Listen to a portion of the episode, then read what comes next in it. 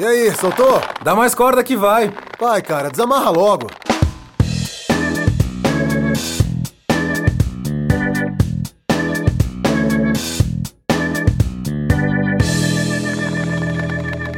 Sejam muito bem-vindos ao Nosso Cego Podcast, onde tentamos desatar alguns nós emaranhados da vida, universo e tudo mais. Eu sou Douglas Monteiro, vulgo pirata, mas hoje você pode me chamar de Gnomo. E comigo, o fado sensato gargalhão, olha só, Fernando Junta. É isso mesmo, meus amigos, sejam muito bem-vindos. É sempre um prazer estar na companhia de vocês. Mais uma vez, graças ao trabalho dos nossos produtores e diretores Pedro Zaluba e Mauro Malatesta, dos estúdios Labituca, L-A-B-T-U-C-A. Você pode encontrá-los no ABC Paulista, em São Bernardo do Campo, ou na arroba Labituca Estúdio, tudo junto, ou no e-mail labitucaestudio.gmail.com para produtos de solução de podcasts, banda, sonorização e afins. Como o Pirata já falou, você pode me chamar de Fernando, mas contanto que chame no e-mail Ah, nossegopodcast.gmail.com e você também pode chamar no Twitter ou Twitter, como você preferir, arroba Nossego Podcast. Tudo junto e sem acento. Exatamente, nós estamos presentes em todas as plataformas que você pode ouvir agora o seu podcast, no agregador que você queira, e você pode também seguir a gente em qualquer outra rede social também no arroba Nossego Podcast. Pirata, quem nós temos hoje como convidados no nosso podcast na Corda Bamba de hoje?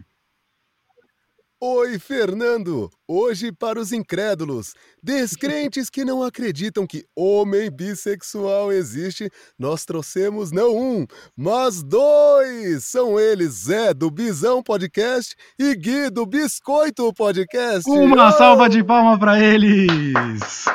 Aê! Gostoso! Lindo! Olá, olá. Eu Lindos, sou o verdade. Gui, Gui Neves, do Biscoito Podcast. E sou também um bisão da porra. E aí, galera, eu sou o Zé, eu sou um dos integrantes do Bisão Voador e estamos aí representando a sigla B do LGBTQIA+, e é isso aí. Ô, gente, É isso em off, ô Zé, o Bisão Voador é um podcast bissexual também? Também. Amigo, eu não sabia! Ah, não, é, é porque até Nós- agora eu tava achando que o Biscoito era o primeiro e único podcast bissexual do Brasil, mas agora a gente já tá fazendo escola. Bisão, vou até procurar aqui Bisão Voador. Tô animadíssimo, vamos criar uma comunidade de podcasts bissexuais. Demorou, vocês acham? Olha É. só, nós, nós cego, nós estamos unindo Não, pontas. nós cego criando laços. É. É isso mesmo, meu caro ouvinte. É, exatamente. Opa, cara, aqui, é, aqui a gente não perde exatamente, uma. aqui não perde uma e vai ter sempre um monte. Engraçadalhos, engraçadalhos. É isso mesmo, caro ouvinte. A gente É. continua com o mês do com o mês especial do orgulho LGBTQIA+, e hoje nós temos, como o Pirata falou, não um, mas dois, para falar da, da letra B da sigla BI. O B de bisão e B de biscoito. Vocês dois, cada um tem seus podcasts, cada um voltado para a pauta bi. Vocês são. Os dois, na verdade, têm bancas, né? Que são compostas por homens e mulheres bis.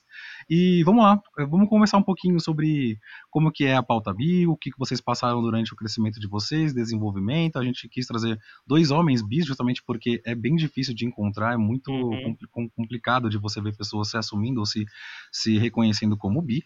E eu queria que vocês contassem um pouco, vai, primeiro do projeto de vocês, de- do que, que vocês falam nos seus podcasts. Pode começar com você, Gui, por favor. Tá bom. É, Bem, eu faço parte do Biscoito Podcast. Eu fui o fundador, né, o idealizador do projeto. Há uns dois anos antes de criar o Biscoito, eu já eu já estava consumindo bastante material de podcasts é, gringos falando de bissexualidade e eu sempre me perguntava por que, que não tinha nada em português ainda. E eu acabei fazendo porque não tinha. Não, não- nunca tive um sonho de ter um podcast sobre bissexualidade. É, mas eu realmente senti que precisava ter, porque eu, quando eu fui me descobrindo, né, quando eu fui me entendendo bissexual, é, eu fui percebendo que muita pouco, muitos poucos caminhos para se esclarecer, né? Tem muito pouca literatura, tem muito pouco é, material em português, tem muito pouco canal Uhum. para as pessoas se esclarecerem sobre essa questão da bissexualidade. E Não, especialmente no meu caso, né, que sou um homem bissexual, e que nem vocês falaram, é, eu, o meu podcast é um podcast misto, né? Eu faço junto com a Tati Leite e com a Babu Carreira, mas, e eu sou o único homem, e a gente compartilha diversas situações e, e, e sentimentos que a gente tem em comum, por a gente é, se identificar como bissexual, mas tem diversas uhum. especificidades de cada gênero, né? Que, que aí eu até falo, assim, eu acho que é uma das únicas situações em que o homem está em desvantagem, né? Porque a, querendo ou não, infelizmente a bissexualidade ela, ela serve ao a bissexualidade feminina serve ao patriarcado, né? A bissexualidade feminina ela, ela é um objeto de fetiche e aí ela tá dentro do nosso inconsciente coletivo, né? Então a gente aceita muito bem uma a ideia de uma mulher beijar uma mulher e depois ela se casar com um cara, mas a gente não uhum. aceita muito bem a ideia de um cara beijar outro cara e depois se casar com uma mulher. Entendi. É, então a gente criou esse podcast para falar sobre bissexualidade e especialmente no começo para a gente foi também um processo de, de, de ver que a gente não estava sozinho e à medida que a gente ia falando sobre isso outras pessoas iam ouvindo, as pessoas entravam para conversar com a gente também, e a gente entendendo que as dores que a gente ia sentindo não, não são nada individuais, né? São dores realmente de um, de um grupo de pessoas que tem dificuldade até de se identificar por conta da. Enfim, vamos falar pra gente da questão do apagamento Exatamente. da bissexualidade, né? Uhum. Vamos lá então, só continuando agora. Zé, você pode contar um pouquinho do seu trabalho, como é que é o podcast de vocês, como é que o Bisão funciona, como quem é a bancada e um pouquinho sobre ser um homem bi, por favor?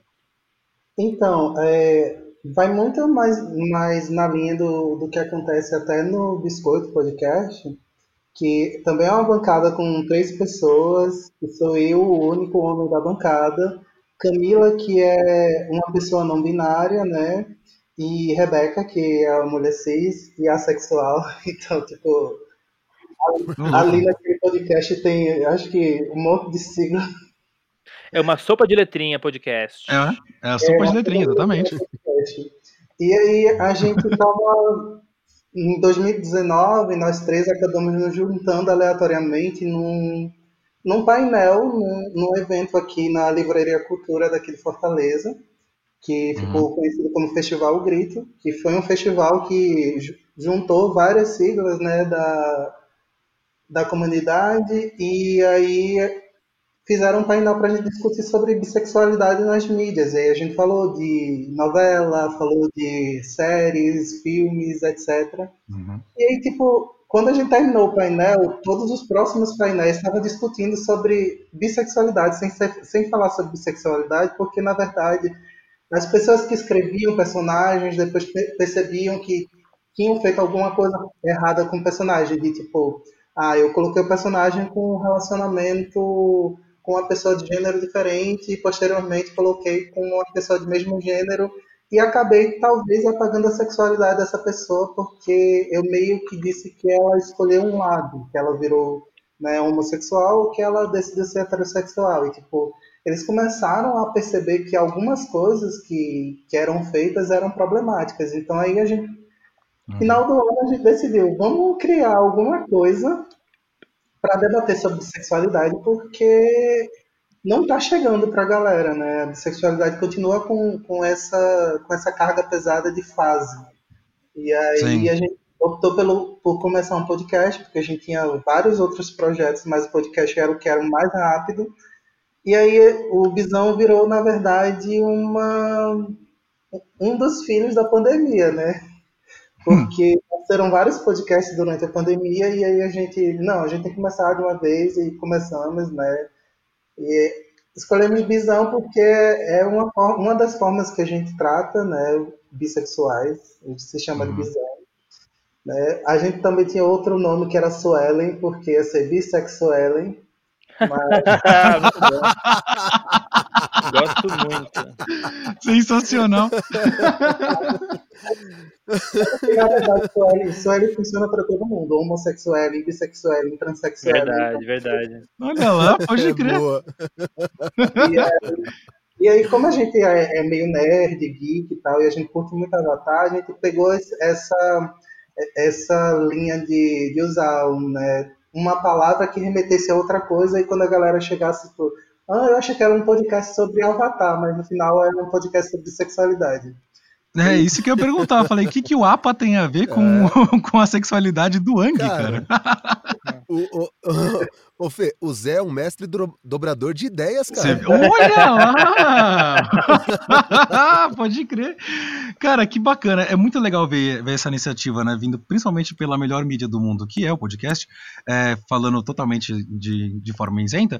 Mas, uhum. cara, é, é, muito curioso isso, porque o bi ele sofre um apagamento, vai ser um, não, sei, não sei se eu posso dizer assim, mas ele sofre um apagamento justamente por ser tratado como fase, seja para uma transição para heterossexualidade ou para homossexualidade, uhum. e parece que rola esse tipo de exclusão tanto dentro da comunidade como fora, e o bi não tem referências também, né?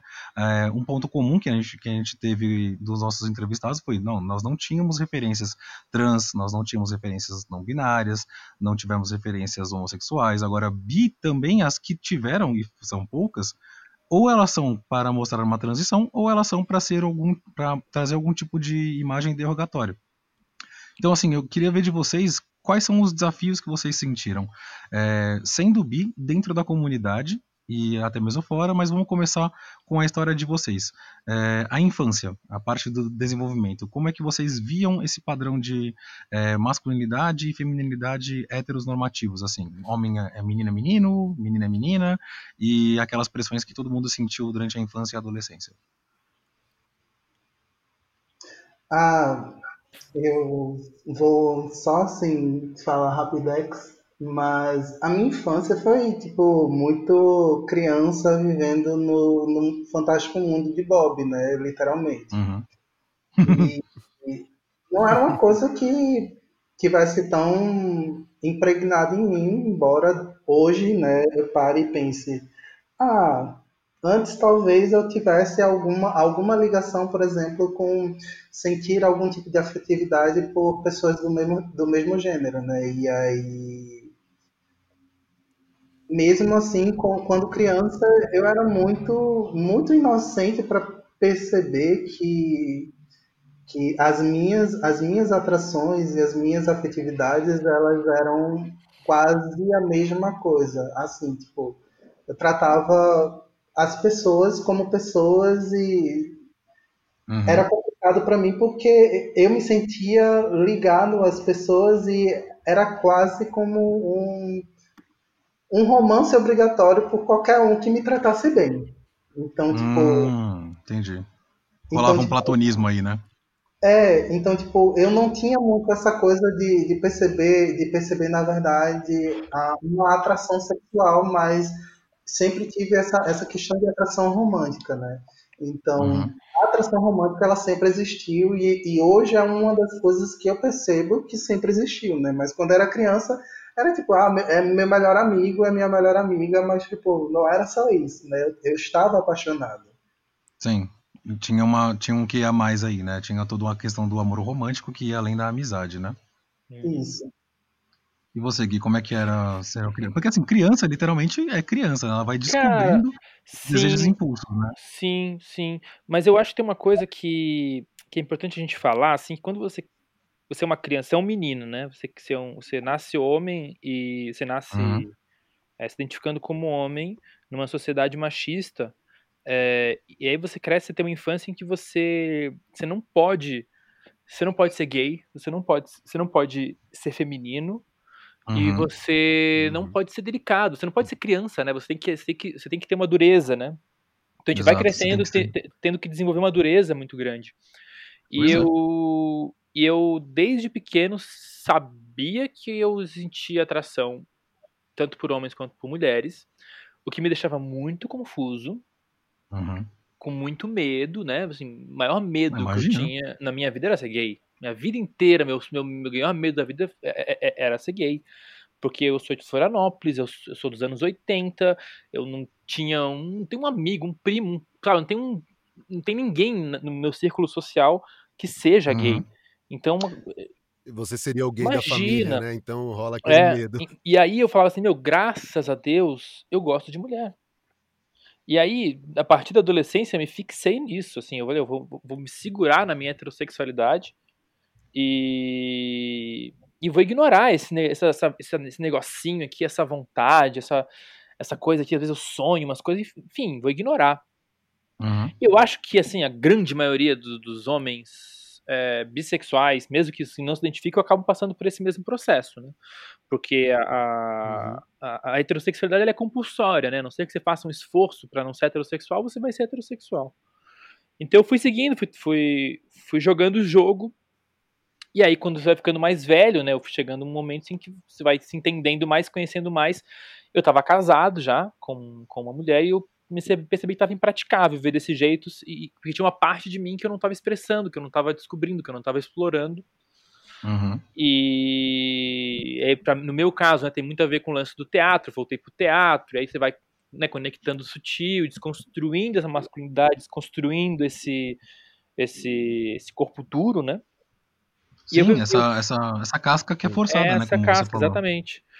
E aí no começo. É, cara, o teatro ele abre muito, muito a nossa mente, né? E no começo eu nem falava que eu era bissexual, eu falava, olha, eu, eu sou guissexual. Porque eu fico com quem o Gui quer. Se o Gui quer ficar com essa pessoa, o Gui fica com essa pessoa. justo, justo. Mas isso, na verdade, assim, né, isso, e eu já me achava super desconstruidão de falar um negócio desse. Depois eu fui entender que, meu, falar que eu sou bissexual e que eu não sou bissexual é ser bifóbico, né? É, e não é nem tipo, ah, eu não quero ser bissexual. Eu não considerava que eu poderia ser bissexual.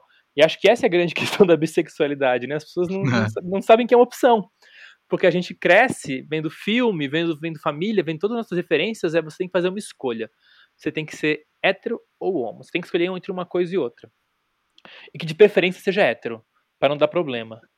É, exato, porque se, é... você for, se você for homo, você vai passar por um mundo que é horrível, sua família não é. quer que você sofra, mesmo que ela apoie a sua escolha, né? Exatamente. E eles tratam como escolha e não como descobrimento de, você, de quem você é, né? Então, para mim, foi um processo longo, assim, e eu fui de fato entender que eu sou um homem bissexual depois dos 30. E, uhum. e aí, entre, né, entre descobrir e, e militar, né, estar tá aqui conversando é. com vocês, de estar tá, ter um podcast, de, de fazer evento, de enfim, é, eu, eu, sou comediante, estou comediante, eu faço stand-up, e os meus textos quase sempre vão tocar no assunto da bissexualidade, porque é um tabu e deixa as pessoas desconfortável e o desconforto gera tensão e a tensão gera o riso. Então eu comecei Exato. até a aproveitar disso, né? Até aproveitar dessa minha característica, porque tirando a bissexualidade, cara, eu sou a, a, a epítome do privilégio, né? Eu sou um homem branco, com boa educação, do sul do país, de formação católica, então durante a minha vida inteira eu não precisei lidar com nada, uhum. é, é, que na, nada que contrastasse uh, o, meu, o status quo, né? Sim, nada que questionasse o privilégio na qual você já nasceu é, nele, né? E, e, é por isso até que eu, pra mim é muito difícil ficar falando de preconceito, né? porque assim, eu, eu nunca sofri preconceito, eu nunca eu, é, eu nunca tive medo de sair de sair na rua com, de mão dada com alguém, eu não passei por isso. Assim, eu, eu, ainda, eu, ainda, ainda gozo muito dos meus privilégios, é, uhum. ser um homem branco, enfim, e, e eu namoro uma mulher, né? Eu namoro uma mulher há quase quatro anos já. Sim, já foi casado também, né? Tem toda essa questão. É, né? então, mas. Ih, até pedi o fio da meada aqui. Não, tranquilo, a gente volta aqui no fio daqui a pouquinho, porque assim, você comentou que o que assim, o bi, ele é uma coisa que você foi se descobrir após os 30 anos. Zé, você já tinha, você já, você comentou que desde pequeno já tinha mais, na verdade, essas, essa conscientização em você, e você foi ter a realização de que você era bi, que você conseguia dar um nome para isso, e esse era bi, é, quando mais ou menos, com quantos anos mais ou menos? Olha, isso daí foi foi bem recente, viu? Porque, na verdade, isso vai muito com o que o Gui falou, que não, não só da, da heterocompulsividade e tal, mas do fato da, da gente não ter nenhum referencial positivo sobre bissexualidade. Porque o primeiro referencial de bissexualidade que a gente tem é, por exemplo, bissexual é vetor de doença. O segundo referencial ah. que a gente tem de bissexual é promíscuo. O terceiro referencial que a gente tem não sustenta um relacionamento. Então, tipo, não dá para você pensar na bissexualidade como algo realmente positivo. Daí, é, eu falo do, do que eu sentia quando criança, porque, na verdade, é uma coisa que ela é muito, muito nítida e que isso deveria ser nítido para o mundo inteiro é que todas as pessoas nascem birromânticas, pelo menos, porque você nasce amando um homem e uma mulher. Literalmente, seu pai e sua uhum. mãe são as primeiras pessoas que você ama uhum. na vida.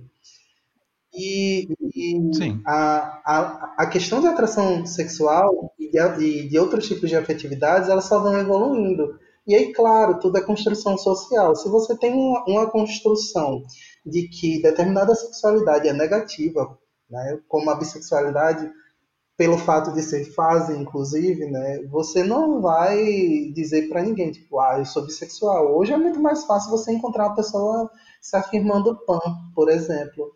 E uhum. hoje a, a, a, concepção de pansexualidade e bissexualidade é a mesma e só vai modificar a, a cor da bandeira, né, porque tem movimento político dentro disso e também né, a sua, a sua auto-identificação. Mas minha, minha construção de personalidade ela foi muito complicada, porque Primeiro eu me vi em relacionamentos com pessoas de, de gênero diferente, até nem gosto de falar relacionamento hétero nem relacionamento homo, porque quando a gente fala que está no relacionamento heterossexual, eu não sou heterossexual, como eu estou no relacionamento heterossexual. Quando a gente fala, estou no relacionamento homossexual, eu não sou homossexual, como eu estou no relacionamento, no relacionamento homossexual. Por isso que Caraca, eu prefiro. É verdade. É, por isso que eu prefiro dizer que é um relacionamento com pessoa de mesmo gênero ou de gênero diferente. E aí, é, minha adolescência inteira foi um relacionamento com mulheres, né, com pessoas de gênero diferente ao meu. Uhum. Quando eu decidi que eu queria testar ficar com um homem, ficar com uma pessoa de mesmo gênero, eu, tipo, foi assim, explosão mental. Eu disse, o que é Nossa. é isso que está acontecendo? E aí, tipo, as coisas foram passando e na verdade eu saí. Então, o fato de eu ficar com, com mulheres na época era só uma fase, literalmente, né? Eu sou gay, né? E eu tinha o, uhum. referencial, o, o, referencial de gay do meu tio. Meu tio materno, ele é gay, então, tipo, ah, eu conheço homens que se relacionam com homens. Então, tipo, já tem um referencial de uma pessoa que eu gosto e tal. Então, tipo, deve ser isso, eu sou gay. E aí. Entendi. Guilherme, por exemplo, acabou de falar que ele tem um relacionamento com uma mulher há quatro anos. Eu tenho um relacionamento com um homem há quase quatro anos. Eu sou casado. Então, tipo, uhum. no momento que olham para Guilherme com com a mulher, com a, a namorada dele, vão virar para ele e vão dizer: Você é hétero. Um momento que me vem, na verdade, não só, só de me ver passar na rua, porque além de bi, a minha expressão de gênero ela é queer. Então, tipo, uhum. a galera vai assim: Só o viadão atravessando a rua. E, tipo, pode me chamar de viadão, não tem problema nenhum, não, mas, tipo, quando eu digo para você, não, eu fico com pessoas. Né? Sim. Vem, Vamos lá, é, Pirata, você levantou a mão? Não tem regra, é, não, é, pode ser não binário, pode ser trans, uhum. pode ser cis, não tem regra. E aí, tipo, a galera faz, sério? É, é, sério. E aí, tipo, essa foi uma das maiores confusões, né, da, da, da minha construção como uma pessoa bissexual. Ô, Zé, posso fazer uma pergunta? Não, não, não me cabe, não, não, me cabe porque eu não tô, não tô fazendo pergunta, mas eu fiquei curioso aqui. É, você falou, você falou da tua performance, né? Você, você tem uma performance queer, né? Social. É, e, mas você, você sempre, você sempre performou é, queer ou, ou, é, ou, é, uma escolha é, que vem desses últimos anos de, de, de, da tua desconstrução? Isso veio, né, depois de um tempo, tipo, acho que isso foi uma construção de 2017 para cá, porque na verdade uhum. eu embarquei no mundo LGBTQIA+, e comecei a ver as pessoas e comecei a perceber que, tipo, eu não era eu mesmo, né? Uhum. E aí procurando dentro de mim quem eu era, eu descobri, tipo, eu sou uma pessoa queer, eu, eu performo a, o, o, meu gênero de uma maneira totalmente diferente da normatividade, então, tipo, foda-se. Vou sair de, de, unha pintada, vou sair de cabelo colorido, vou botar 30 brincos na, na, na ah, orelha. Assim. isso aí. Alguma plataforma tá, na rua e é isso. Lead. Justo. É. Vamos lá. Pro... Que, que, inveja poder sair de cabelo colorido, porque nem cabelo é, né? cara, você levantou a mão, cara, é, dá... diz, aí, diz aí que você quer. É, não, então, o que, que, eu ia perguntar pro Zé, que você falou do, do da, dessa disputa é, bi, não é nenhuma disputa, né, mas do bi e do pan, que envolve uma politicagem. O que seria essas politicagens, cara? Que eu, eu fiquei, que até então, para mim, na minha cabeça, é, bi e pan eu acho que vai, se, se brigam, se, é uma briga meio que desnecessária, porque não, não seria a mesma coisa, os dois se atraem é, pelo mesmo gênero e por gêneros diferentes. Então, vamos lá. É, é uma coisa até. Essa, essa história aí vai, vai render, vamos lá. É, vamos lá, eu já, já peguei a pipoca, já, vamos lá. Não é tão complicado, porque na verdade o que acontece? A, a gente tem que entender que existem dois padrões de, de atração, né? A gente tem esses dois padrões de, de sexualidade, né? A monossexualidade e a monodissidência. Na monossexualidade, você vai ser hétero ou você vai ser homossexual. Na monodissidência, uhum. você vai ter um gama muito grande de coisas que são diferentes do mono. Você vai ser uma pessoa, por exemplo, assexual. Você vai uhum. ser uma pessoa, por exemplo, bissexual, pansexual, polissexual ou homossexual. Uau!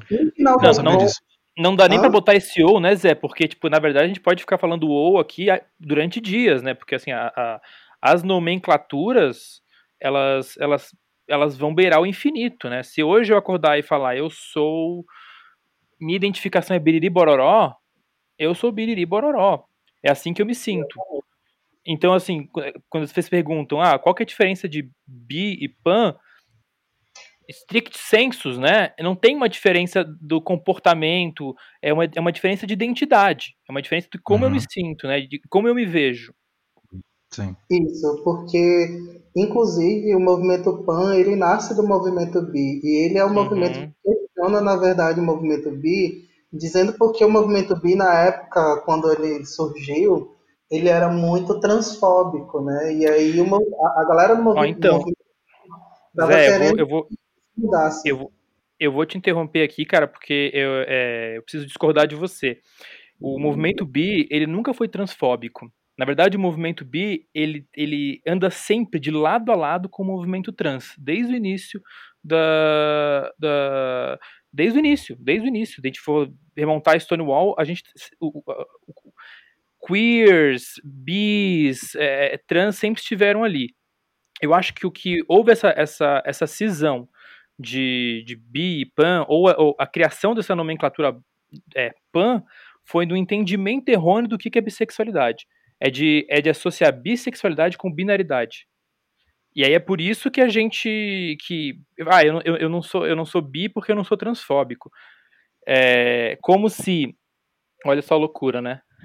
Como se eu, homem bissexual, não fosse ficar com uma mulher trans, por exemplo, ou com um homem trans. Uhum. Então, então não, eu, entendo, eu entendo quando você discorda, discorda da, do lance de dizer que o movimento bissexual é transfóbico, mas não que o movimento tenha sido né, e tenha carregado a transfobia em cima de, das costas, tipo, eu sou transfóbico, vida que segue. Na verdade, por causa da nomenclatura, não da nomenclatura, mas da descrição do que era bissexualidade na época. Né, hum, entendi. Então tinha essa, essa descrição. Era quando você se envolvia com homens e mulheres cis.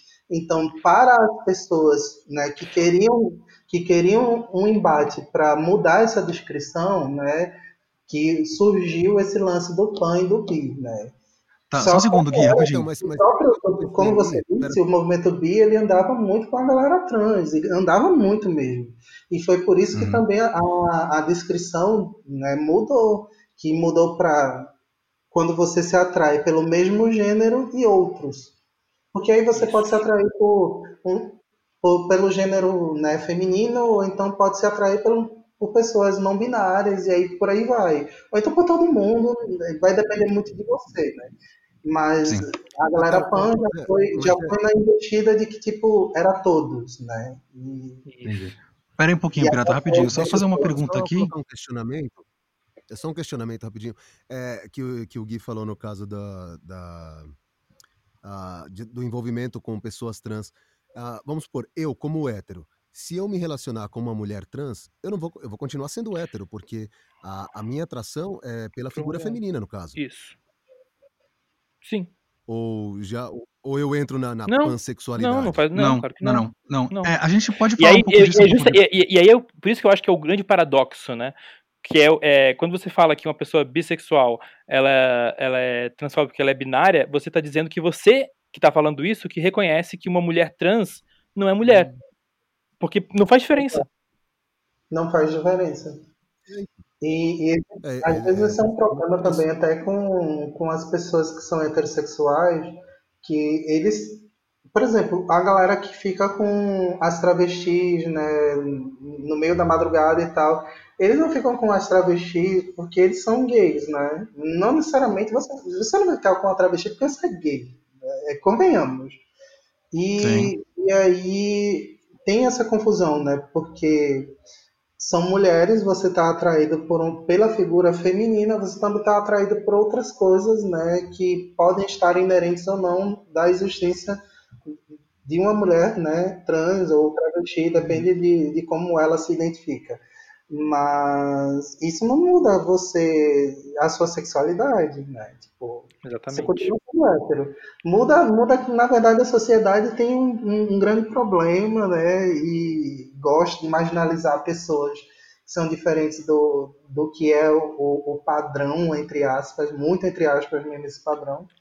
Mas é isso, a, a sua sexualidade não vai mudar porque você ficou com uma pessoa trans, né?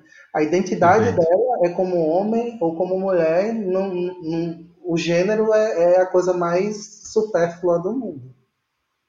Perfeito, a gente chegou num ponto bem interessante agora, que assim, é, a gente passa justamente por essa fase depois da infância, adolescência e jovem adulto, de tentar se encaixar em, em caixas que para nós já não são suficientes desde sempre, né? E conforme a gente vai se descobrindo e se, e se, e se reconhecendo, né? E se desenvolvendo, perdão, a gente começa a ter contato com coisas é, totalmente diferentes e vai vendo que caixinhas na verdade não servem. Se você sair de uma caixinha que não servia antes para entrar numa outra que você vai crescer e superá-la depois, também não vale a pena. Você transcende e acaba criando uma, uma algo voltado mais para a sua individualidade mesmo. É, eu queria só trazer aqui de novo, já que a gente comentou sobre a questão política e a é, dentro do, do movimento, eu uhum. tô, lembrado aqui, tanto no podcast do Bisão como no Biscoito, isso já foi abordado. Se eu não me engano, no, no do Biscoito foi aquele episódio 6, o ponto, os pingos nos bis. Com isso, a com a Faquini. Regina Faquini, isso. E a Regina Faquini havia comentado justamente que assim, a, o, o B, né, do, na época ainda era GL, era, era GLT, né? Isso. Porque aqui no Brasil aqui virou GLS. Não, é LGBT. Não, não, é ele, não. Ela, Aí, ela, ela, é, ela, deixa claro que a diferenciação, né, do é uma coisa muito louca, né? Porque a infância inteira eu sempre achei que a comunidade LGBT, a comunidade LGBT nos anos 90 se chamava comunidade GLS, né? Porque a gente via Exato. lá no chat, no bate-papo uhum. da UOL. A gente foi entender nesse, nesse episódio com a Regina Facchini, que para quem não conhece, vá procurar porque é uma é uma ativista bissexual importantíssima assim para nossa história aqui no Brasil. Uhum. Que o movimento GLS é um movimento comercial, que ele vem lá do. Esqueci o nome do cara, mas é lá do, do, do mercado Mundo Mix. É, da, feira, uma... é, da Feira Mix, né? Do, é isso, isso, isso mesmo, do mercado Mundo É, pode crer. Isso, de tentar realmente fazer com, né, fazer com que o, o, universo LGBT, que na época não era LGBT, era GLT, né, a parte uhum. política, uhum. né, quem estava é, trabalhando ativamente pela, pelo, pelo, pela comunidade era, se chamava GLT, né, de gays, lésbicas e, e trans. O B não existia uhum. aqui, na, aqui no Brasil. É isso que eu ia perguntar, gente... porque o B ele vem importado, não foi? O B vem importado e ele vem importado nas paradas. Uhum. Né? E aí foi, e, e teve uma briga para tirá-lo também, não foi? Teve uma briga para tirar, tiraram. Eu, ouçam esse episódio, o episódio número 6 do Biscoito. eu, não, eu não vou lembrar exatamente qual foi o ano, mas a gente começou aqui como Parada do Orgulho GLT, aí foi um ano GLT, aí na seguinte já foi GLBT, Aí, na, na, aí foi dois anos de LBT, depois voltou a ser GLT, e aí uhum. depois rolou aquele lance, né, da, da, da, da frente é, lésbica, de colocar o L na frente. Para visibilidade, né? Para visibilidade. E, a, e, isso eu acho muito louco, assim, é, é, algo que a gente tem que falar muito disso hoje, né? Porque é, eu estava até questionando isso com o Renan é, Suquevicius, do podcast Todas as Letras, da Folha. Sim. E ele falou um negócio muito legal, assim, será que será que os gays, os homens gays, estão dispostos a, a ceder um pouco, para um, frear um pouco a sua própria luta para para apoiar a luta das trans? Nenhum porque, porque é GLBT, o T tá lá no final, né? Então, assim, a gente né, de, depois do, do, G, do, LG, eu nem quero mais saber o que, que, é. Eu sei que tem gay, lésbica e um monte, e um monte de gente estranha lá depois do final. Mas de fato a gente não dá. É, essa virada balaio, né? do LGBT ela é muito significativa, né? Ela, ela, ela, significa que não é os gays e o resto da galera, não. Existe uma comunidade de lésbicas, de gays, de bissexuais, transexuais, assexuais, pansexuais, enfim. É gigante. Boa, Zé, né? com... Quer comentar um é pouquinho, por favor? Vamos, vamos, mudar, vamos, mudar, essa sigla aí, né? É tão, é tão complicado esse lance de visibilidade que quando você fala de parada, só a galera que, que respeita a visibilidade fala parada do orgulho LGBT, porque o resto é parada gay. É parada gay. Uhum, Até hoje, né? Uhum. Você ouve muito Até parada hoje, gay, né? né? É. Nossa, bastante. E eu acho que, se não me engano, só uma edição. Preciso checar, tá? mas acho que só uma edição de fato foi chamada de parada gay. É complicado, porque até mesmo hoje. É, então, mas até mesmo hoje, quando você tem o pessoal já mais engajado discutindo politicamente isso, tem. É, assim, tem CNPJs que trabalham em cima de eventos, tá?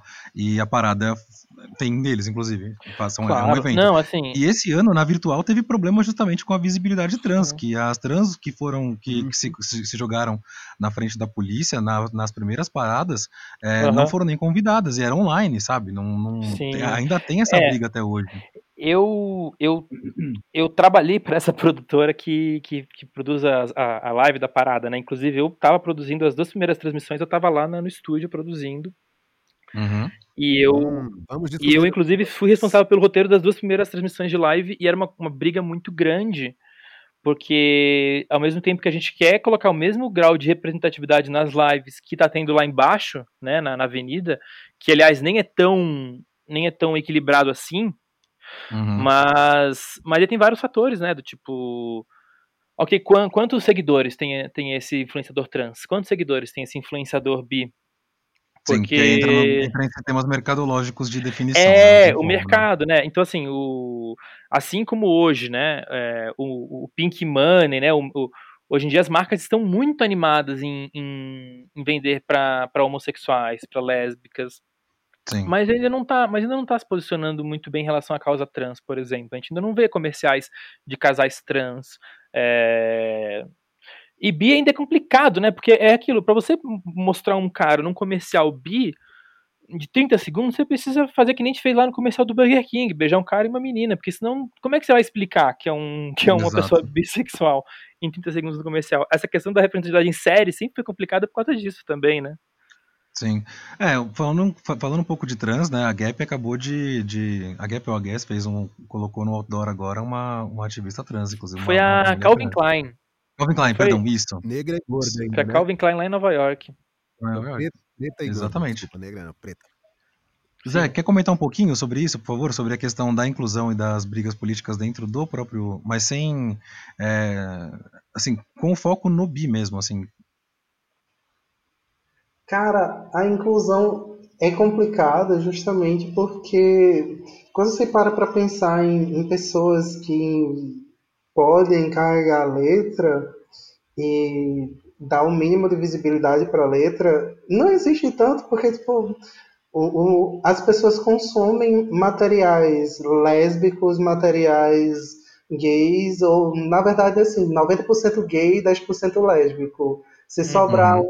Centinho ali, vai para algumas pessoas trans, né? Porque acaba entrando dentro do nicho gay, às vezes por, por alguém, né? Tipo, Pablo puxando Pepita, que puxa Urias, isso, a galera. Isso. Né?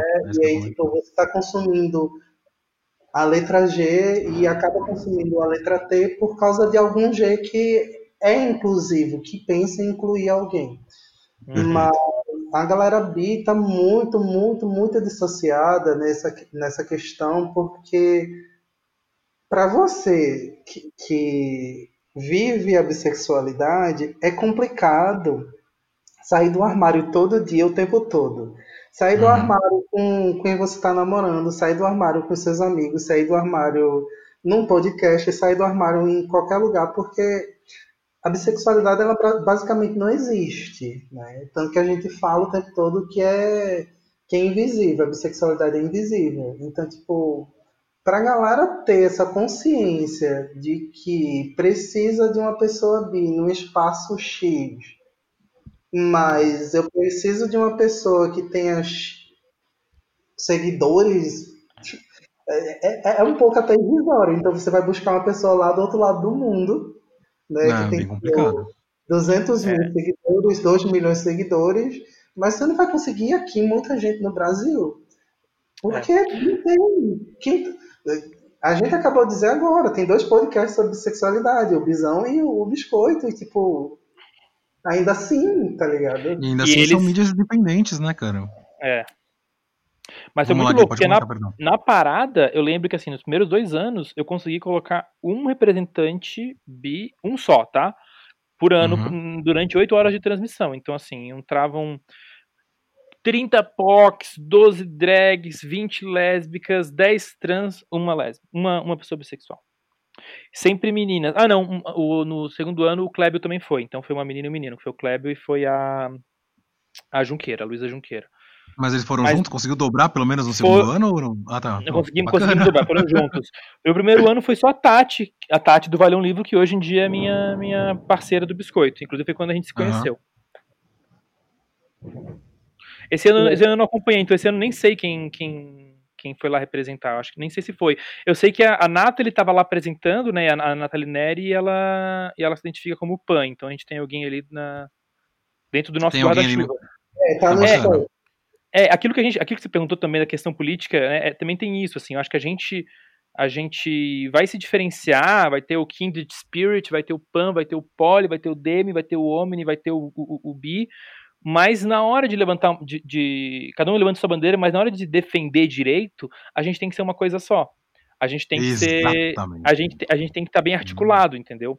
Então é por isso que é de fato uma, uma, uma, uma, discussão, uma, uma, uma- uma discussão que não vai a lugar nenhum, é infrutífera e ela é só dentro da nossa bolha de pipa, porque para fora disso não faz diferença. Uhum, faz diferença exatamente. É, é que, é que nem você estava comentando. Na verdade, as métricas usadas para, por exemplo, mercado e visibilidade são outras, né? É, eu sei que não é todo mundo que gosta, mas vou citar o Pondé, por exemplo. Ele, ele comentou que nos anos 80 e 90 o mercado percebeu que homens gays solteiros, na verdade, eram um grande nicho de consumo de bens de luxo e começaram então a dar visibilidade também dentro das mídias das quais eles Uhum. controlavam, sabe?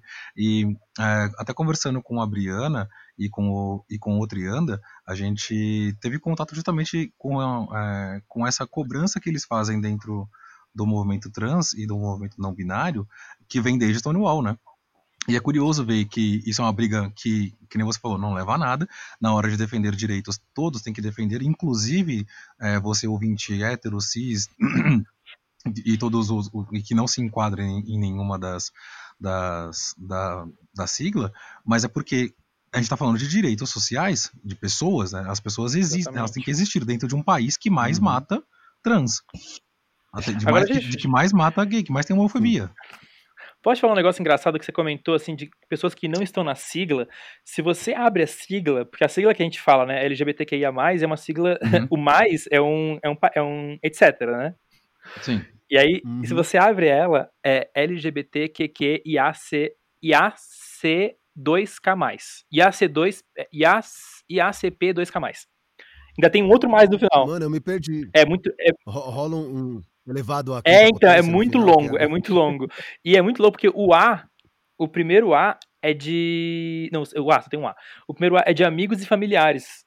Então, Ah, dentro da. sério? da si- aham, então, dentro da sigla, Então, estão é todos. todo mundo, na verdade, assim, todo mundo que apoia, todo mundo que tá junto, tá junto, tá dentro.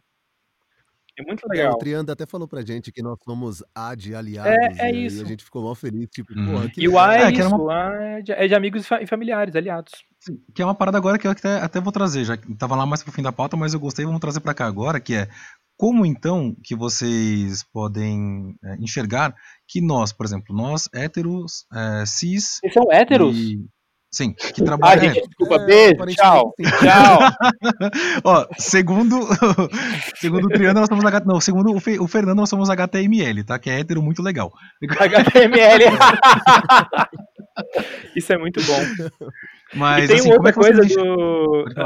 Caso vocês estejam na dúvida, também tem o é, LGBTQ. O segundo Q é de questionando sua sexualidade. Então, se você está com dúvida, você também faz parte. Boa, é isso aí, ouvinte. Então, como você vê. É, então, para pro, pro, os amiguinhos que, que olham pro, pro outro amigo e falam, pô, aquele cara é presa, não, não sei o quê. Cara, você pode ser um quê? É. Então, não, então. Vamos, vamos, vamos, baixar a bolinha aí do preconceito, né? Exato. Bom, a gente, a gente, a gente, a gente chegou em dois pontos da pauta que eu queria falar. Um, um, é a escala 15, que a gente fala um pouco depois, mas assim, o que, que vocês veem que a, a gente pode. É, a gente e os ouvintes que, que agora se identificaram com essa sua explicação mais, mais completa das siglas, é, como que a gente pode trazer vocês para o nosso lugar de privilégio e chegar nos locais onde vocês não conseguem pela voz, que, que nem você falou, sofre muito apagamento e esquecimento, né, até mesmo dentro da própria briga, né? Como que a gente pode ajudar, tá junto, tá perto? Conta pra gente um pouquinho. Pode falar o Gui e o Zé aí, então, só, somos só ouvidos agora. Quer falar primeiro, Zé? Pode ser. Assim, a, a, a dica principal é estuda. Vai lá no, no Google, bota lá bissexualidade, vai lá no, no Google, bota lá transexualidade, bota lá LGBTQIA+, e vai estudar, porque, tipo, nem todo mundo vai ter uma paciência muito grande para ser hiperdidático com todas as pessoas, porque justamente tá todo mundo um pouco cansado de ser didático demais, né? De ficar dando aula, aula, aula, aula, aula, aula, e na verdade falar da vida e ficar assim, né, muito vulnerável o tempo todo. Então, a, a, coisa mais simples e mais legal que, que vocês que querem ser aliados podem fazer é estudar e chegar com o mínimo de conhecimento para conversar com alguém. Porque quando você vai por si mesmo atrás do tema, isso já diz muito de você, já diz que você tem curiosidade, já diz que você quer aprender. Né? E quando você aprende, você faz, eita, talvez eu tenha falado alguma coisa errada, talvez eu tenha feito alguma coisa errada, talvez eu seja um babacão, preciso uhum. Exatamente. Cara, é muito legal. É exatamente isso. Eu tenho uma eu, eu tenho uma experiência constante por conta do biscoito de de ver amigos meus ou pessoas que eu não conheço, heterossexuais, é, dizendo que estão ouvindo, que não sabe por que estão ouvindo, mas estão É, assim, eu não sei porque eu fui ouvir, porque eu não sou e tal, mas fiquei curioso com o assunto e fui, fui ouvir. E, e, acompanham, e acompanham porque acham interessante, falam, nossa, é muito louco, porque no caso de vocês, eu não sabia nem que vocês existiam até ontem. Então agora eu tô, eu tô descobrindo todo um universo de um ponto uhum. de vista que, que, não, que eu não considerava. É, então, meu, eu quando falo, você quer saber alguma coisa? Ouve o podcast. Eu não, eu não, é, já, já, eu já tive situações de bar em que as pessoas queriam começar a, a começar a fazer uns papos assim, mano, que nem o Zé falou, às vezes você não tá afim de ficar dando aula, velho. Mano, é, atrás, ouve lá o episódio 7, ouve lá o episódio 6, e depois a gente conversa. Mas eu, mas eu adoro conversar sobre, assim, normalmente eu vou estar super disposto para conversar e, e, e, elucidar. Eu acho que o que você, o que você pode fazer, é, se você de fato quer ser um aliado da bissexualidade, a primeira coisa que você pode fazer é reconhecer que ela existe. É o primeiro ponto. Boa. É, é reconhecer que ela existe e talvez faz um exame de consciência aí, se você também não é, porque você. Aí pode falar de escala Kinsey, mas. É, enfim. Dá, dá, uma, dá uma pesquisada aí, amigo. Vê uns sites, vê o que, que você acha, vê, o que, vê onde você se sente bem também.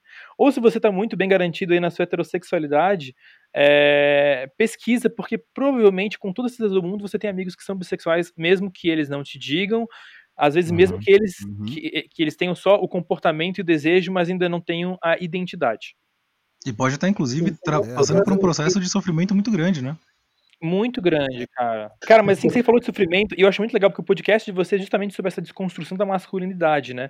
Uhum. E a uhum. bissexualidade masculina, ela tem esse tabu muito forte, que é, é eu, eu ficar com um cara e eu não, eu não, eu, e ainda assim eu, eu, eu me sinto atraído por mulheres, ainda assim eu, eu, eu, desejo mulheres e quero ser desejado por mulheres, né? É, uhum. Isso é, isso é isso é confuso, isso é complicado. Isso, isso se você não para para estudar, você acaba acreditando em um monte de preconceitos que falam para você. Então, tudo aquilo que o Zé falou no começo de bissexual é promíscuo, bissexual é uma fase, bissexual é vetor de doença, bissexual é, é, é poliamoroso, tudo isso a gente acredita, nós bissexuais acreditamos até entender que, que, que é uma falácia. E não porque uhum. não existam bissexuais assim. Existem, eu sou, brincadeira. Existem, mas. Existem, mas também existem héteros, assim, existem gays, assim, existem lésbicas, assim, existem trans, assim, existem pessoas, assim. Pessoas assim, Exato. Assim, também. O mundo real é assim, né, cara? Uhum. O mundo é diverso, tem que abraçar a diversidade. Gente, é... Inclusive, já que falaram aí, eu sou tudo isso que eu falei que eu era também. é, eu também falo. Criando o que Guilherme falou, né, sobre, inclusive eu vi o podcast, é, consumam, na verdade, conteúdo LGBT, porque a galera tá uhum. criando, por exemplo, se vocês pararem para pensar em conteúdo LGBT de 20 anos atrás, qualquer Nada, gay né? que aparecia ia morrer no final, né? Com certeza. Uhum. Hoje a gente está numa trajetória de escrever histórias de pessoas que terão um final digno, né? Independentemente de ser bi, de ser lésbica, de ser gay, trans, né? E tipo, tem muito autor que escreve sobre bissexualidade. Tem Maria Freitas, que é uma pessoa perfeita. Estou aqui já fazendo mexendo dela, ela é maravilhosa. E tem muita gente que está tá tentando produzir conteúdo bom, filme, série, né? Personagens que, que levam né, a, a, é. a bissexualidade como uma coisa super natural. Por exemplo, é. Brooklyn Nine-Nine com Rosa Dias, que tipo, ela, ela a gente todo mundo tá gostaria de ser. Exatamente. E ela simplesmente é, né? Não é, não vira uma questão, né? Sim. Exato. Ela não chega falando para todo mundo. Não, Agora ela passa por um, por um, por, um, processo de desconstrução dela mesma, porque ela, uhum. ela, ela tem que encarar, na verdade, a família dela, mas a família que ela tem dentro do ambiente profissional já acolhe e. Já acolheu, e, né? E, exato. E, e, trata com uma outra pegada. E acho que isso é muito bacana, como vocês comentaram agora, que não trazendo pro lado economista babacão da coisa, mas sim, cara, consuma dê visibilidade, leve para os seus círculos, expanda uhum. isso e tenha essa proatividade, né? Porque cansa. Eu imagino eu que acho... você deve cansar muito querer ficar dando aula para todo mundo o tempo inteiro, porque vocês não podem existir fora Sim. de uma sala de aula, né? É foda. E é uhum. muito legal porque, assim, realmente agora você vai ver as séries que estão saindo, cara, as séries estão vindo com muita representatividade, né? Sempre, uhum. sempre não, mas assim, toda série Teen vai ter um personagem LGBT, quase toda série vai ter um personagem LGBT, e mesmo que mesmo que o fato dessa pessoa ser LGBT não tenha nada a ver com o arco da história. E é isso que é legal, é de fato a gente normalizar o negócio, sabe? Né? Que nem falar do Brooklyn é. Nine-Nine, né? O, não lembro o do o capitão lá, o chefe também, ele é gay, mas em nenhum uhum. momento isso é uma questão. Ele simplesmente é o capitão Exato. e ele é gay. Ponto. Exatamente. Eu... Deixa, eu colocar, deixa eu colocar um ponto aqui. É, somos quatro nerds agora trocando ideia. Ah, é isso aí. Você não eu tem sou, dúvida. Eu, eu, me identifico como bissexual há 5 anos, como nerd há 35, né? Exatamente. Não, por exemplo, no Brooklyn Nine-Nine, a questão do relacionamento que tem do, do Capitão Holt, na verdade, é o quão seco os dois são estoicos. Isso é, é essa uhum. é a questão dos a graça dois, não é, é essa, né? Exato, a graça é essa. Uhum. A, a, da Rosa, o grande problema da Rosa é que ela não consegue se comprometer emocionalmente, porque ela não tem essa, uhum. essa, essa, essa característica, seja com homem ou com mulher. Ela fez assim com o ah, Marcos então. e ela é agora com a namorada dela. Aí olha que legal. Aí tem uma série nova que estreou no Amazon Prime, não sei se vocês assistiram, chama-se Dispatches from Elsewhere é, Despachos hum, de, de, um Outro Lugar. É com o Jason Segel lá do não, How I Met Your Mother e com a Sally Field. Hum, e, com, e, com, e com o cara do Outcast lá, o Andre 3000, e uma uhum. atriz chamada. Puta, eu esqueci o nome dela agora. Alguma coisa Lindsay, que é uma mulher trans, uma mulher linda, alta pra uhum. caramba, e que é o par romântico do Jason Segel, que também é um cara super alto. É, ela é uma mulher trans, atriz mulher trans, a personagem é uma personagem trans. É, bacana, em nenhum momento. Não é, não é, a menina do Sense8. Não, não é a menina do Sense8. É? Em nenhum momento a palavra trans é falada, é, mas o tema dela é abordado é, através do, do que significa, ou seja, por ela ser trans, ela já, ela já acha que o, o, o Jason Segel, que é aquele personagem um homem, um homem padrão, não vai querer ficar com ela. Mas uhum. ela em nenhum momento fala, tu não quer ficar comigo porque eu sou uma mulher trans. Entendi, não passa por esse. É, não passa é, por esse caminho aí, né? É mais tipo, psicologicamente para ela, entende? Não é, não é ela representando uma classe. Sim, eu achei, é muito bacana, né, cara? É, tá normalizando, normatizando muito, né? Eu achei muito legal essa série. Acho bacana demais. É isso mesmo, assim, e o, e o bacana de, quando, puxando o gancho agora para, para a escala Kinsey e daquilo que o Zé havia comentado, através do processo de, de autodescobrimento de, daquilo que você vai revelando de você, é, é muito bacana, porque o próprio Kinsey lá em 48 falava, né, o, o homem hoje ele é visto com uma binaridade que não existe. Nós não somos, tipo, sei lá, ovelhas e cabras. Nós não somos divididos assim. Inclusive, nós passamos por várias, é, ao longo da nossa vida, por várias fases diferentes. Né? Tem uma escala, então, uma gradação de, vai, é, de hétero a, a homo e a sexual também. Mas você muda isso também conforme o tempo, e você vai se descobrindo isso, e, e, o, e é um, tem que ter um grande esforço para não cair dentro da caixinha, né? E o Zé estava comentando sobre a expressão dele, versus a, a, a, sexualidade dele. Como que vocês é, enxergam isso no papel de desconstrução do homem de hoje também? Como é que vocês veem o que é masculinidade? Como que vocês a expressam? Conversa um pouquinho com a gente sobre isso. É bastante coisa, eu sei, mas vamos começar, vamos começar com masculinidade. O que, que vocês, como é que vocês expressam e definem masculinidade? Cara, não ajudou, né? Deixa, eu começar, deixa eu começar explicando como é que eu entendi o que era masculinidade. Uhum. Primeiro, a masculinidade tóxica. Foi quando eu estava com 13 anos e meu pai virou para mim e para meus irmãos e disse: vocês têm que sair aí e tem que pegar todo mundo mesmo, e é isso os pais, os pais que têm dor de cabeça, mas vocês arrasem por aí. Ai, ai. Meu Deus do céu. Eu ouvi isso, olhei para ele e disse: Pai, o senhor tem uma filha, os outros pais podem estar falando isso também. E aí né? ele pegou a primeira coisa que ele viu e jogou na minha cabeça. Caraca, hein? Aí eu, Puta tipo, merda, hein, cara? Aí eu, tipo, beleza, então isso quer dizer que eu não penso tão parecido com ele e que, tipo, claro, tem alguma coisa negativa aí no que eu tô aprendendo. Sim, e com certeza.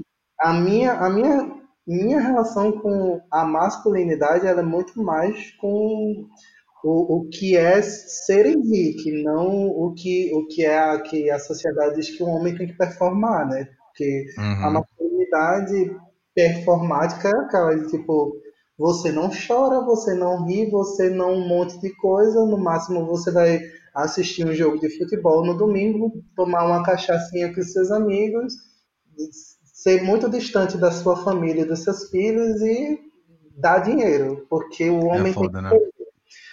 E a minha relação nunca foi essa, porque eu sempre fui uma pessoa que conviveu muito com pessoas mais velhas, né? Eu meus avós, eu ficava o tempo todo com eles e tipo, eu escutava meu avô como era difícil ser uma pessoa velha e não ter ninguém que gostava de cuidar dele. Então eu era um, um, uma criança cuidando de uma pessoa mais velha na época e ouvindo as histórias. E aí minha uhum. avó me dava muito acalento, muita coisa, tipo, não, eu tenho que ser uma pessoa que provê, mas eu tenho que ser uma pessoa que provê coisas boas, né? Então, se a minha avó tá me ensinando que eu tenho que ser amoroso, eu vou ser amoroso. E tipo, foda-se. Aí, quando eu tava na adolescência, por eu ser uma pessoa assim, muito dada, como dizem até hoje, você é muito dado. é, você não pode ser expressivo, né? Tem que ser dado, né? É. A minha companheira falava isso muito pra mim. Ah, você é muito dado. Tipo, a minha, minha ex-companheira. Aí, ah, tipo, você é muito por dado. ter esse perfil, é, meus pais tiveram muito medo na época, tipo, de que eu aparecesse com um rapazinho dentro de casa e, tipo, dissesse aqui, eu estou namorando com esse rapazinho. Só pelo fato de tipo, eu ser muito cuidadoso, eu ser muito preocupado, eu ser muito um monte de coisas e não, não ter esse problema de chorar na frente de ninguém, não ter esse problema. Eu assistia filme da Disney e chorava. E isso eles viam já como uma ameaça à própria. Esse que é foda, né? Por... Desculpa pelo palavreado, mas é isso eles viam como uma ameaça à fragilidade deles mesmos, né? Um, Sim, sabe? não sabe lidar com emotivo, não sabe lidar com, com carinho, com afeto, e então tem que expressar através da agressividade, da exclusão. É, é, é, surreal, cara. Isso é surreal. Uhum. Então todo mundo passou cara, por isso, né? Sim, é, aqui todo mundo é homem, né? Então acho que todo mundo passou né? Pela, pela mesma história, assim. Eu, eu, cara, meus amigos de adolescência era uma galera que é a galera de academia, assim. Eu não frequentava a academia, mas eu era amigo da galera. Uhum. E aí a galera saía, a gente saía à noite para as festas e a gente tinha que ficar com um monte de gente, assim, né? E para você provar uhum. que você era muito pegador mesmo. E eu era muito mirradinho, cara. Eu ficava do lado desses caras gigantes ah, tá que fácil, pegavam né? todo mundo. Então, assim, eu, a minha. A minha, a minha eu, eu, eu sempre achei um, um, um, grande merdinha porque eu não conseguia performar a masculinidade como ela deveria ser performada. Né, eu, por conta da interpretava muito mal esse papel. Vendo, né? É, sempre é. interpretei é. muito mal esse papel. É, e depois. Não, então, eu, eu acho que não, hein, Gui? Porque você ó, foi casado e é casado. Ou seja, você não interpretou. Cara, não, assim. Eu, eu. Não, mas eu digo assim: é, uma coisa é eu me relacionar com mulheres, outra coisa é eu, eu, eu ser um macho. Exato. Entende? É você performar dessa é, forma como sim, todo mundo É, eu não consigo não. performar um macho. E dizem, hoje, as pessoas que me conhecem há muito tempo dizem que hoje eu sou muito mais é, homenzinho do que eu era. Assim, eu era criança bem viada, um uhum. adolescente bem viado. e aí eu acho que hoje, quando eu tô com barba, eu já tô assim mais. Sei lá, eu acho que tô com traços mais masculinos, dizem que me, me vem mais homem e eu acho que eu tenho uma passabilidade hétero hoje que eu não tinha quando, quando eu era hétero. É... que quando você está crescendo, você não tem toda a sua vivência, experiência e confiança, né? Sim, você passar por um sim. processo de autodescobrimento te dá isso, né? Te garante, Total. te conforta nisso, né? Mas isso... eu, até brinco, eu não sei onde que eu falei isso, mas assim, eu, eu fingia que eu não sabia dançar. Eu ia pras baladas e eu ficava dançando tortinho, assim, sabe, travadinho, fingindo que não, que não sabia dançar. Sim. Porque Segurava remexer... o copo na mão especificamente para não poder é, remexer. Porque né? rebolar, remexer a raba quebrava muito a, a construção da masculinidade que eu tava tentando construir.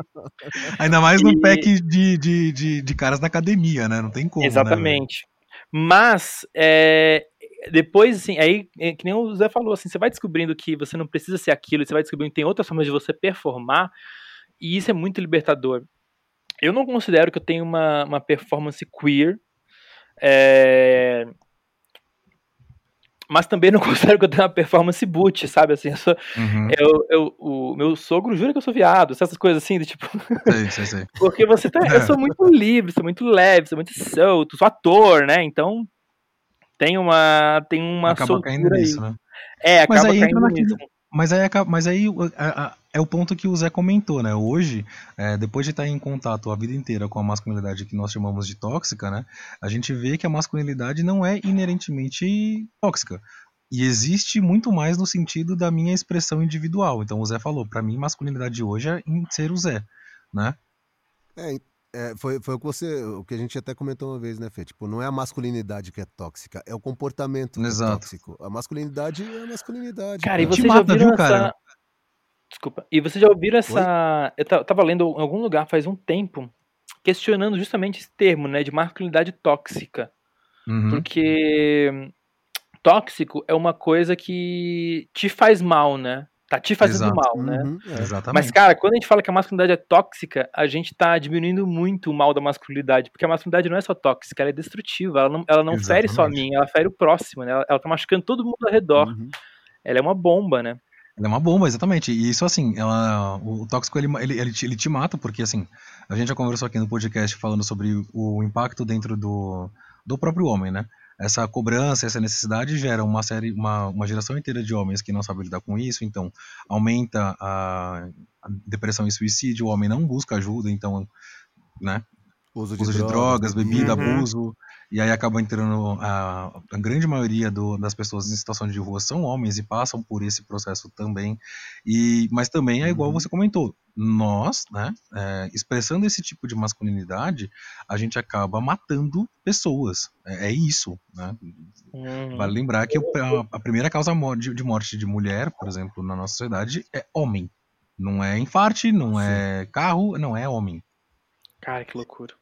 Se você parar para pensar também no, no lance de, da, da, quantidade de mulher trans que morre por agressão, né?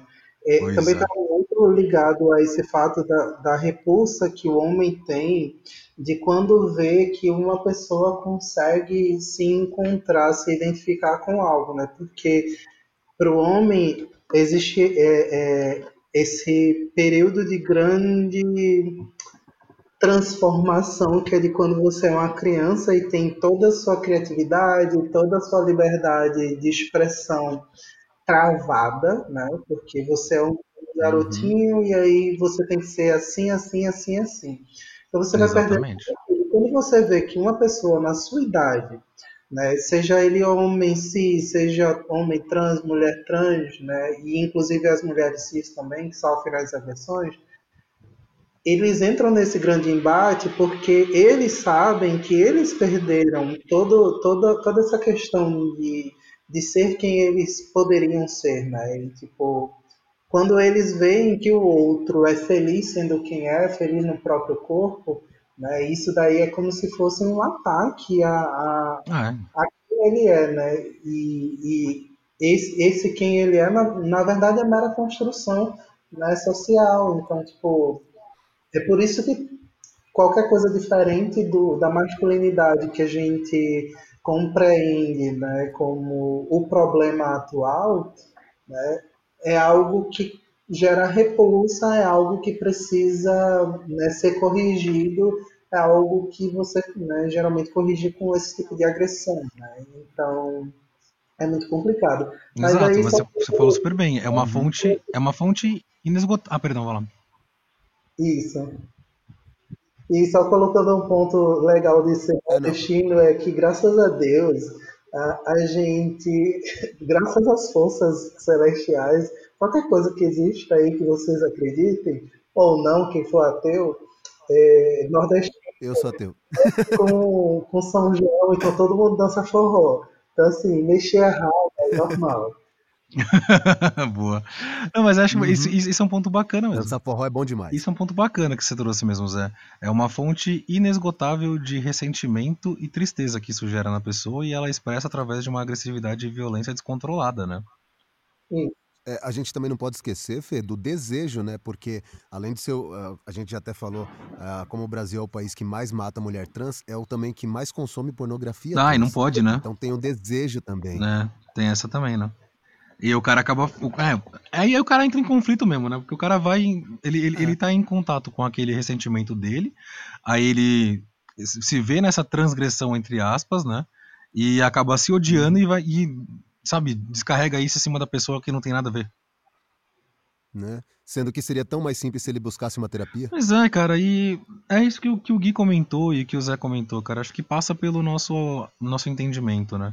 A gente ter essa proatividade de buscar e entender que a caixa não, não é suficiente para nós é muito importante, uhum. entendeu? E olha pro teu amigo, Sim. se teu amigo também tem essas expressões, ao invés de você fazer piada porque não, não tem graça, ajuda o cara, velho.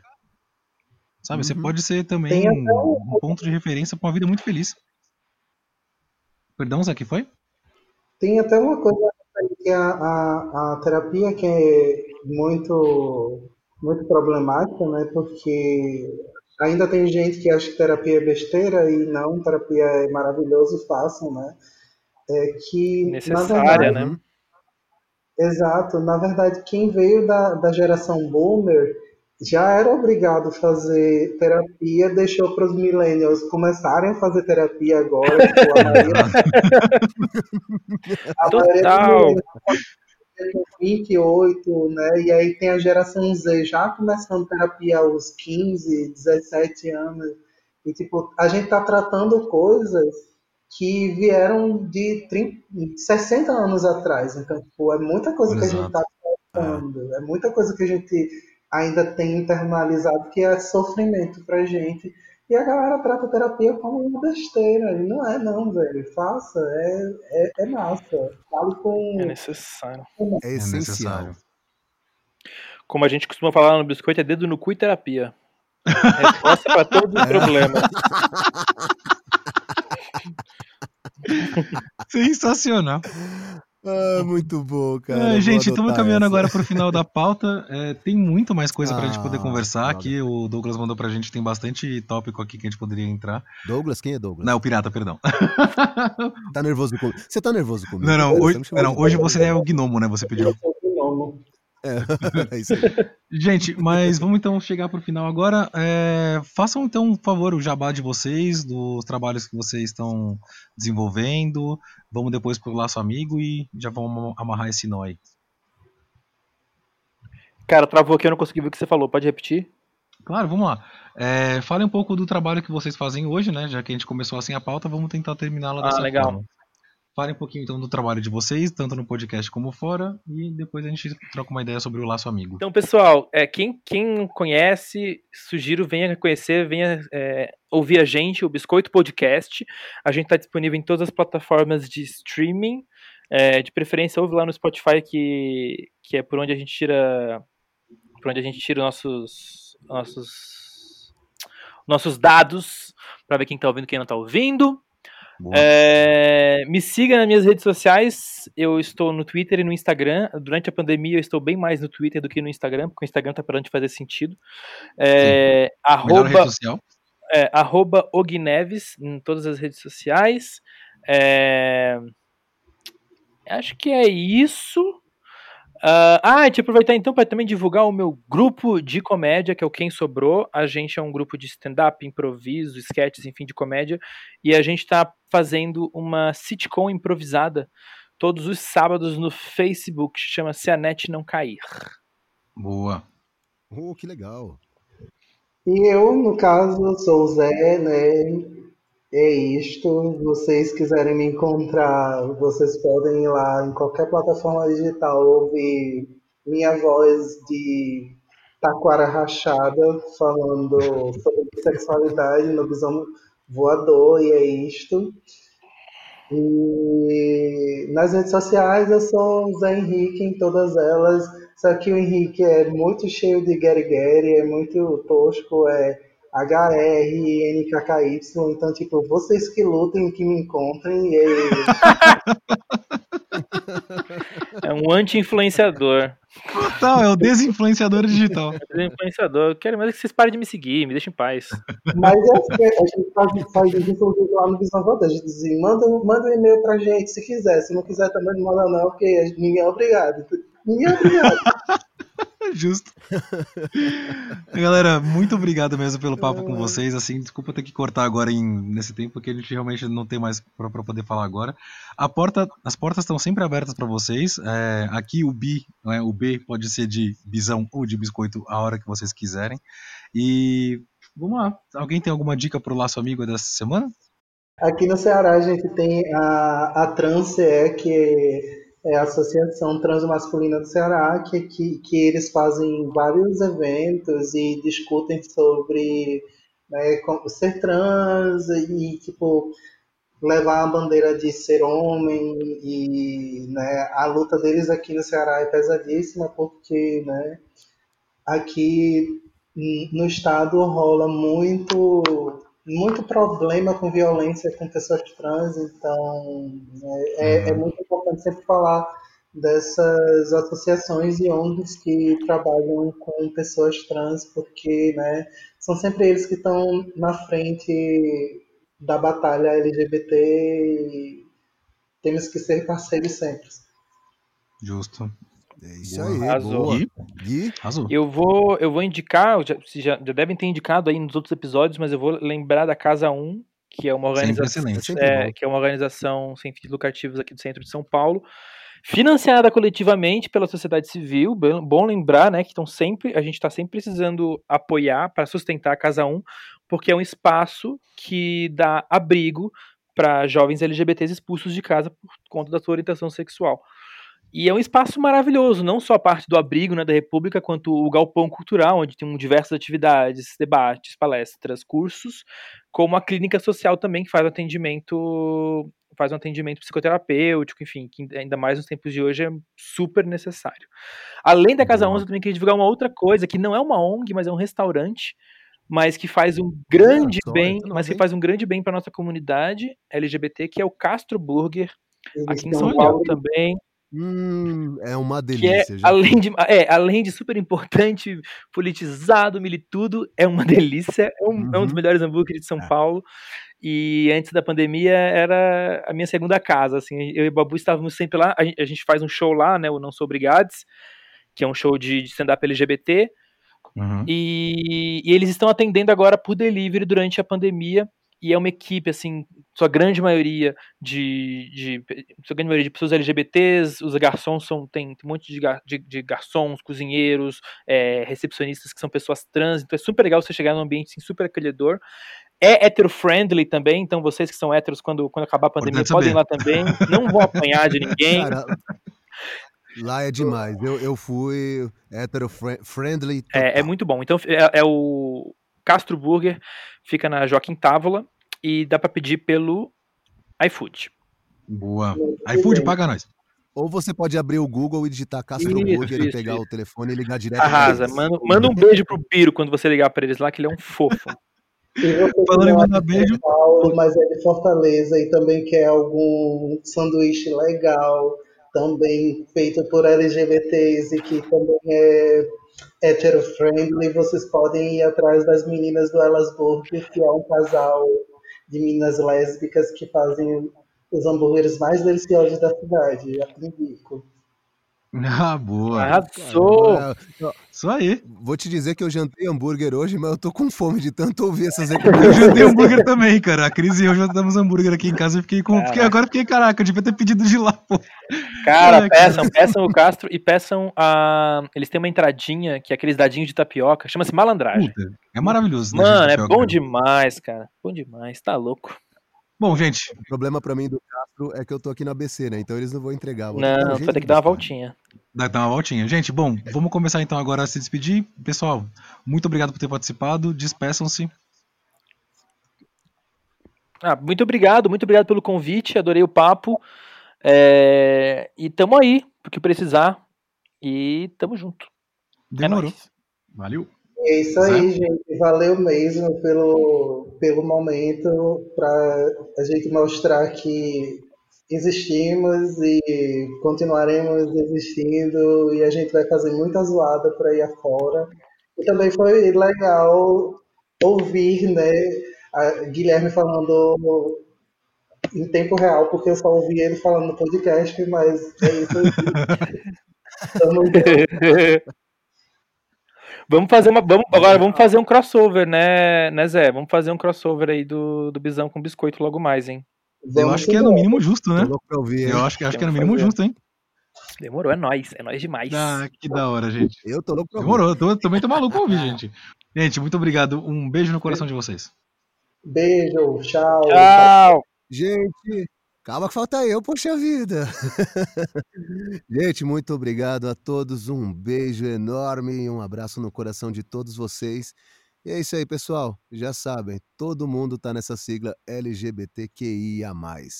Porque todo mundo tem alguém da família, somos amigos, aliados, famílias e tudo isso aí.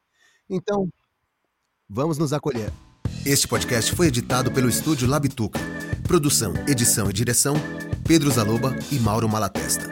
Pauta: Fernando Junta. Locução: Douglas Monteiro. Compartilhem com os amigos e apreciem sem moderação.